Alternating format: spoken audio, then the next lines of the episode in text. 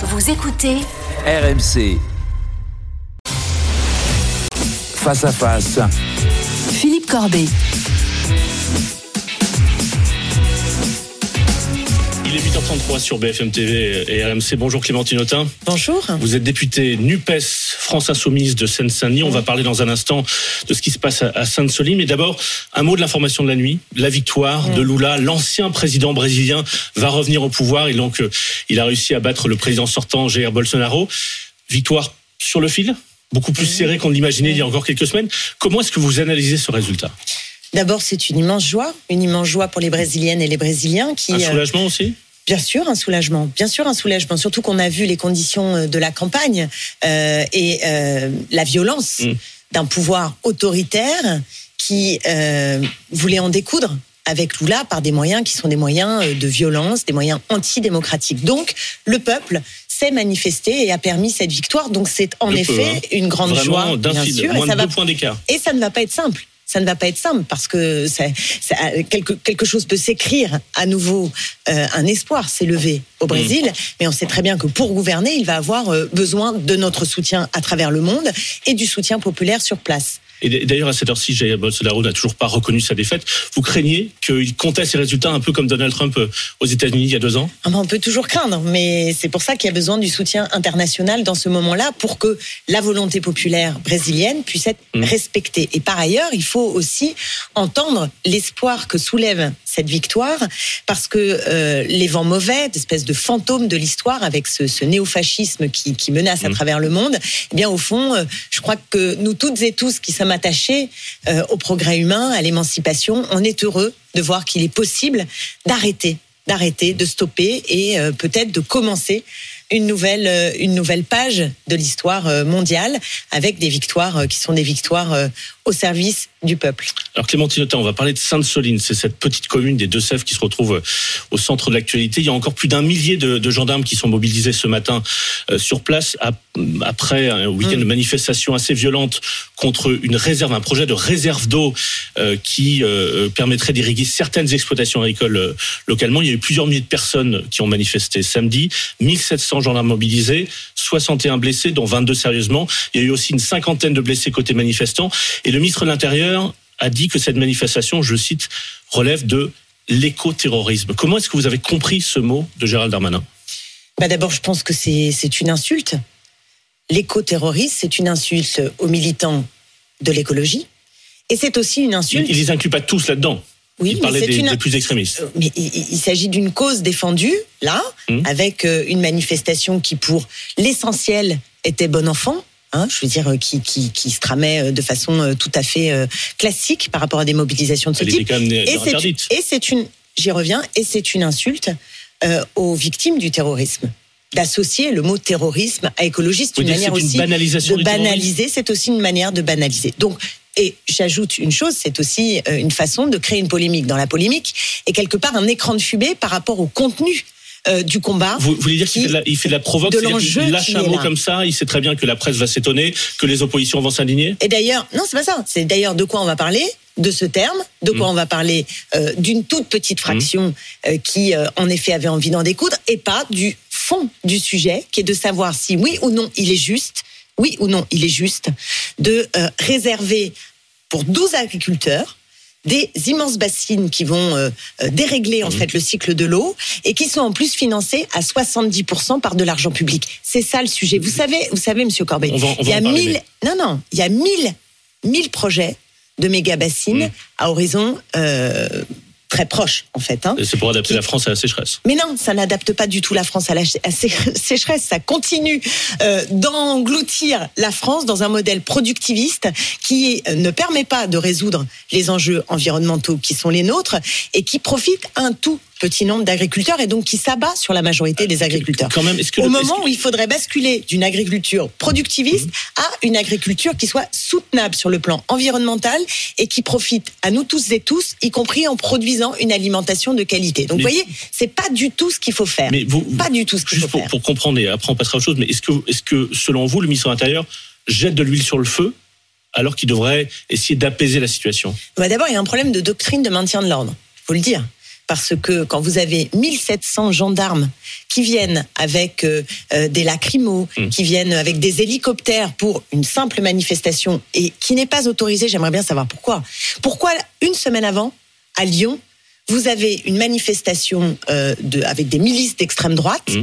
Où on se demande où sont les policiers et où on se demande où sont les mots violents d'ailleurs euh, de Monsieur Darmanin et on se demande que fait euh, que fait au fond la police alors face à eux. Et là, vous avez une manifestation dont la cause est éminemment juste parce qu'elle est d'intérêt général.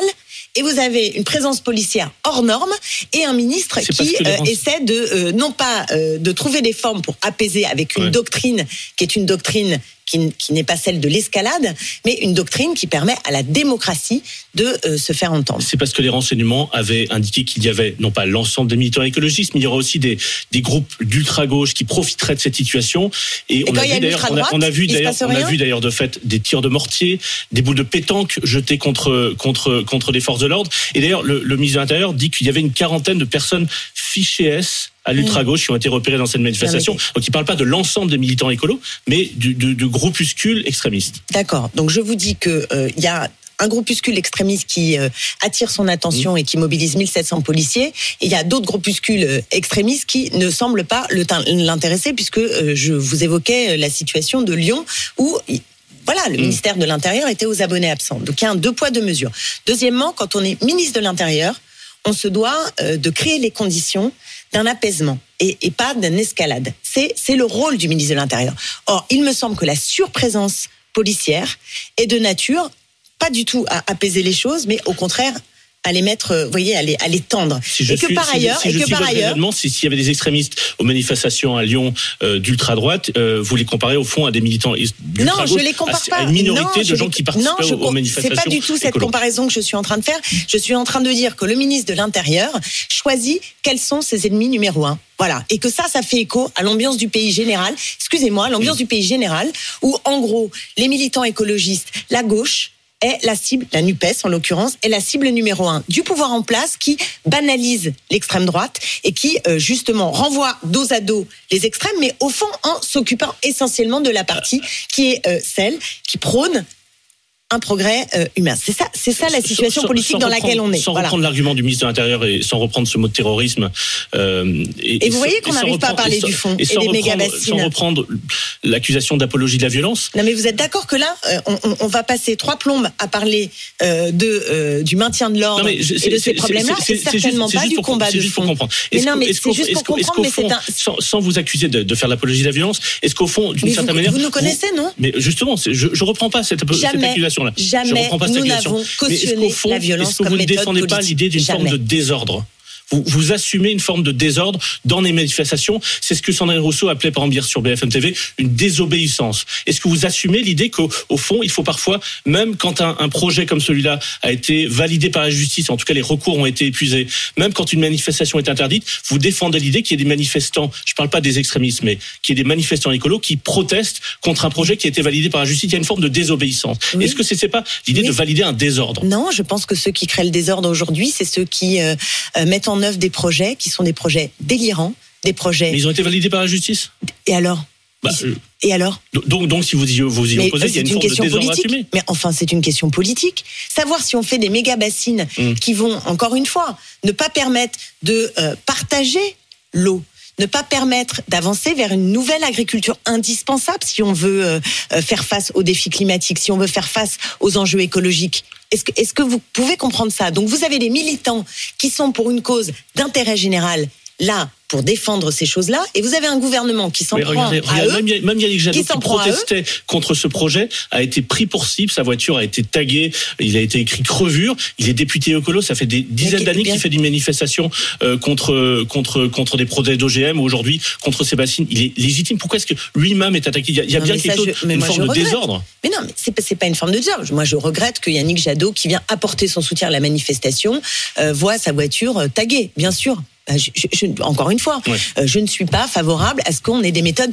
violentes. En revanche, je dis que le pouvoir en place interdit cette manifestation, ne donne pas l'autorisation. C'est un problème démocratique. Et que le gouvernement s'en prenne à des gens qui visent à interdire un projet qui est un projet délirant, délirant et qui va se multiplier partout en France, eh bien oui, je projets, suis, ouais. je suis du côté de celles et ceux qui ont manifesté. Alors Voilà, et je dis que ceux qui sèment le désordre, c'est le gouvernement. C'est le gouvernement parce qu'il n'entend nulle part. Il fait les 49.3 à l'Assemblée nationale et, parler, ouais. et- et il met 1700 gendarmes pour une manifestation sur une cause qui est d'intérêt général. Ça- ça me- Eh bien, excusez-moi, ça me met en colère et ça me met en colère qu'avec ce terme d'écoterrorisme, ce dont on parle, c'est d'un tout petit noyau qui était présent dans Mm. cette manifestation et non pas du sens de la cause qui y était défendue ou alors de la façon dont ce gouvernement, et ça fait cinq ans déjà qu'on en a euh, euh, sur le sur le rable, c'est-à-dire son incapacité à avoir une doctrine de maintien de l'ordre. On l'a vu avec les gilets jaunes.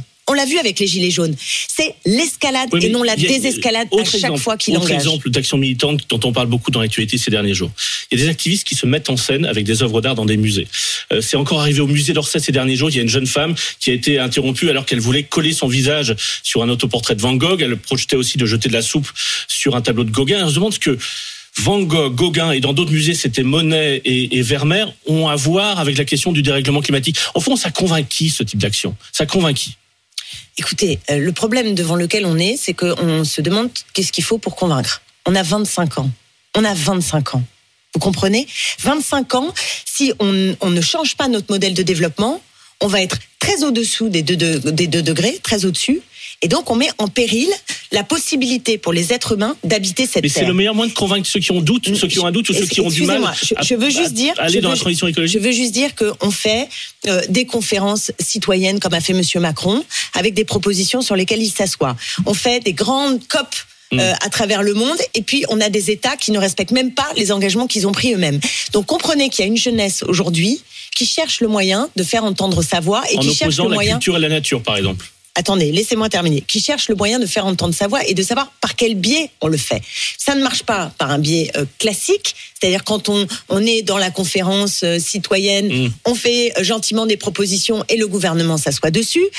Quand, voy- voyez, il y a plein de méthodes qui sont des méthodes traditionnelles, j'ai envie de dire, et ces méthodes traditionnelles ne fonctionnent pas, ce qui est un problème. Ce qui est un problème. C'est-à-dire quand le gouvernement s'en fiche qu'il y ait la jeunesse dans la rue euh, pour réclamer Mm. toute une série de changements et que le gouvernement ne le fait pas et s'entête dans l'inaction climatique, eh bien à un moment donné, elle- en effet, elle se radicalise. Alors vous prenez cet exemple-là, c'est vrai que euh, moi j'ai- sur le coup pas, pas compris, je n'aime pas l'opposition nature-culture. Oui. Mais ce que j'observe, c'est que c'est le moyen euh, de euh, d'avoir euh, un débat ici et de dire Donc bon c'est bah, légitime. non, que je suis pas, moi, je, je suis pas très fan de cette opposition nature-culture et, je- et je la comprends pas très bien. Mm. Mais ce que je comprends en revanche, c'est qu'il y ait une jeunesse en colère et qui cherche des voix pour faire entendre une cause qui est une cause juste.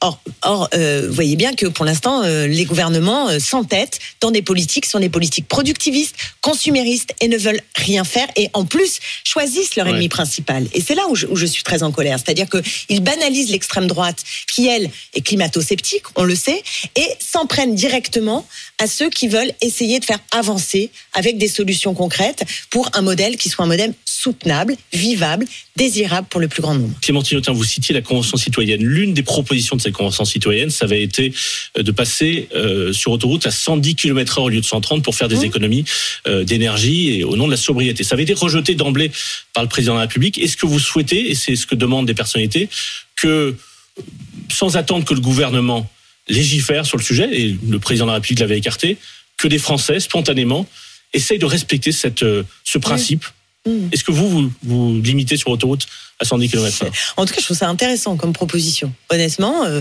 pourquoi pas? Pourquoi pas avancer vers ces 110 km heure, puisqu'on voit que c'est à la fois euh, bon pour le climat, bon pour le pouvoir d'achat et bon pour la sécurité routière.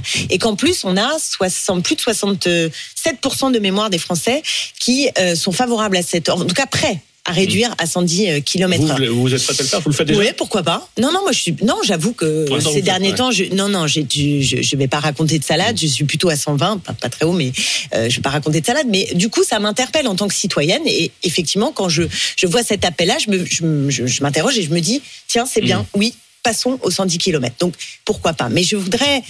euh, vous dire une chose, c'est qu'en fait, ce qui m'inquiète, c'est que pour rendre l'écologie populaire, on a besoin aussi euh, de mettre sur la table des propositions qui ne soient pas que de l'ordre de la restriction ou de l'initiative individuelle. Vous voyez, euh, Ça compte quand même les, les gestes. geste de- plus de un chacun. geste, oui. Ouais. Mais aujourd'hui, face au défi, qui est un défi macroéconomique euh, gigantesque. Il me semble qu'il faut donner la priorité à euh, un investissement collectif, à des mesures et des solutions collectives. Si vous voulez, il faut aussi qu'on arrive à ce que la majorité de la population identifie l'écologie à un mieux-être, à un mieux vivre. Donc je prends des exemples, c'est-à-dire que pour moi, il faudrait investir dans les énergies renouvelables de façon massive. Ça, c'est pas une restriction, ni pour vous, ni pour moi, ni pour voter personne. le texte qui arrive en Sénat, enfin au Sénat cet après-midi. Oui, s'il y avait et, des euh, choses semaine, dedans. Et en décembre à l'Assemblée. Écoutez, s'il y avait des choses sérieuses dedans, on le voterait, mais enfin Parce pour l'instant, c'est absolument passe- pas le cas. il- Parce qu'il ne passera pas sans des, sans des voix de gauche. Oui, oui, Donc attends. vous, vous n'excluez pas de le faire. Attendez, euh, on va. J'attends de voir ce qu'il y a dedans parce que l'investissement nécessaire, euh, il Mais faut. vous n'excluez pas de le faire Ah. d'emblée. Vous verrez. On en reparle. Je reviens, je reviens chez vous pour en parler de ce sera décembre, ça sera en décembre, la loi sur les énergies Mais il faut investir massivement dans les énergies renouvelables. Il faut faire, par exemple, si on fait des cantines bio gratuites, c'est possible.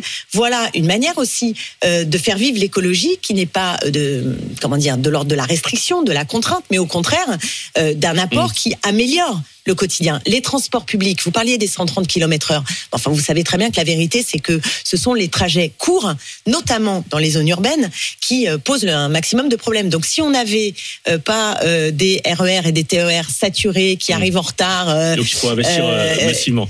Je- il faut investir massivement. Donc, Mais- ce que je veux dire, c'est que dans le choix euh, des propositions qu'on met en avant, il me semble essentiel que ça soit perçu majoritairement, non pas comme des contraintes Ouais. Supplémentaires, mais comme quelque chose qui va améliorer la vie. Et je, et je le crois profondément. Par ailleurs, ça serait bien aussi si les hyper riches y donnaient euh, un peu le là. C'est le débat sur les, sur, sur les super profits. Euh, pas je- que, je- pas je- que les super profits. je- pas que les super profits. Vous savez qu'ils sont les premiers responsables de la hein, motion de de la censure, crise la motion de censure que vous, que vous déposez avec des insoumis aujourd'hui à l'Assemblée. Euh, Avant, avant d'en parler dans le détail, il y y, a un sondage qui était intéressant, qui était publié par le JDD. Alors, c'est un sondage qu'il faut prendre avec des pincettes, sondage IFOP, puisque c'est un sondage virtuel. Si l'élection présidentielle avait lieu euh, ces jours prochains, est-ce que les Français revoteraient comme au printemps Et ce qui est frappant, c'est de voir que euh, Emmanuel Macron progresserait un peu. C'est surtout Marine Le Pen qui prendrait 6 points et demi et Jean-Luc Mélenchon perdrait 4 points et demi. Il serait donc distancé par le duo Le Pen-Macron. Comme si au fond, la stratégie d'opposition que vous développez depuis 6 mois avait surtout bénéficié un peu à Emmanuel Macron et surtout énormément à Marine Le Pen qui semble être en meilleure situation que jamais pour euh, s'approcher du pouvoir. Oui, alors euh, j'ai- j'ai pas cette lecture-là. Il faudrait rentrer dans le détail aussi hein, de, de, de ce sondage parce que euh, vous pouvez aussi vous dire. Ça que- valide pas en tout cas votre stratégie d'opposition. Non, je, je pense que c'est plus complexe. Plus complexe. D'ailleurs, en termes de stratégie d'opposition, euh, vous avez un autre sondage qui explique qu'on est, euh, et de loin, les meilleurs Ouais. opposants à Macron. hein. Donc, faisons attention. Il y a différents sondages qui disent des choses qui sont pas forcément Voilà, il faut, faut euh, prendre ce totalement, sondage avec totalement Mais concordant. néanmoins, mais je voudrais au moins dire deux choses. Quelle sur ce- sur- au moins dire deux choses sur ce, trois même sur ce sondage. D'abord, oui. euh, je suis inquiète de la façon dont l'extrême droite euh, engrange. Et si l'extrême droite engrange, c'est aussi qu'il y a une banalisation, une dédiabolisation qui est euh, voulue par le pouvoir en place, qui par exemple, à l'Assemblée nationale, dès le démarrage, a cédé pour donner une vice-présidence à l'extrême droite, au Rassemblement national, et qui, dans la manière dont il appréhende les choses, regardez, il y a en El même temps- en Brown-Piver, même temps- Et en même temps, ils ont signé avec vous une motion de censure la semaine dernière. C'est ce que mais non, répondrait le gouvernement. mais pas du tout. C'est faux ce que vous êtes en train de dire. Bah, si, ils ont signé la motion non, de censure ils ont pas, mais bien sûr que non. Ils n'ont pas signé, ils l'ont voté. Non, ils l'ont voté. Ah bah oui, mais excusez-moi, c'était quand même une, grosse, grosse différence. Vous avez raison. Ils ont voté la motion de censure que vous aviez bah, déposée. oui, mais Ils pourraient le faire d'ailleurs cet après-midi à nouveau. Vous avez posé une motion de censure, peut-être qu'ils vont la voter. Eh ben, non mais ça c'est voter ou signer, vous voyez, ça n'a strictement rien à voir. vous avez raison. Je rien à voir. Vous savez qu'ils ont aussi voté la loi pouvoir d'achat.